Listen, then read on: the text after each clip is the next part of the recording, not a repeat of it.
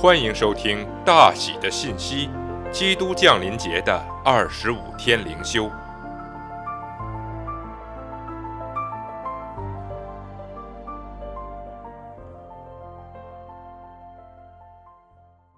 第十天，黄金、乳香、没药。他们看见那星，就大大的欢喜，进了房子，看见小孩子和他母亲玛利亚。就俯伏拜那小孩子，揭开宝盒，拿黄金、乳香、没药为礼物献给他。马太福音二章十至十一节。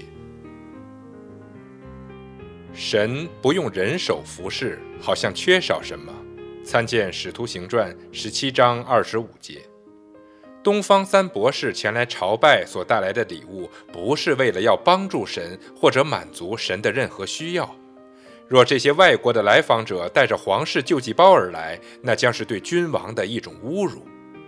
这些礼物也不是贿赂，《生命记》十章十七节说：“神不受贿赂。”那么这些礼物意味着什么呢？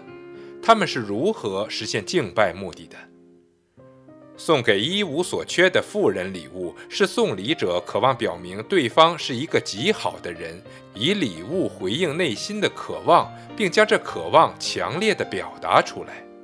在某种意义上，给基督送礼就像进食，我们禁绝一些事物来到基督面前，是为了表明基督比我们放弃的事物更尊贵。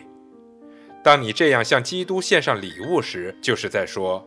我所追求的快乐，请留意马太福音二章十节。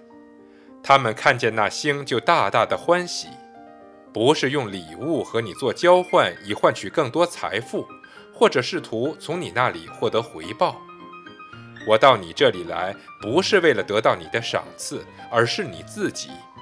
我现在通过放弃自己所拥有的事物，更多的享受你自己，来表明和证实这渴望。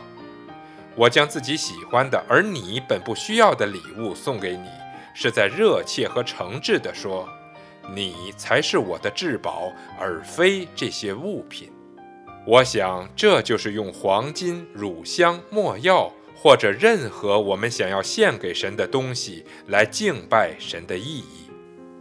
愿神使用这段经文的真理，唤醒我们里面对基督自己的渴慕。愿我们从心里说。主耶稣，你是弥赛亚，是以色列的君王，万国都要来俯伏在你面前。神翻转整个世界，为要看到你被敬拜。因此，无论我遇到什么样的拦阻，我都要欢喜快乐地将权柄与尊贵归给你，并献上我的礼物，告诉你，唯有你才能满足我的心，而不是这些礼物。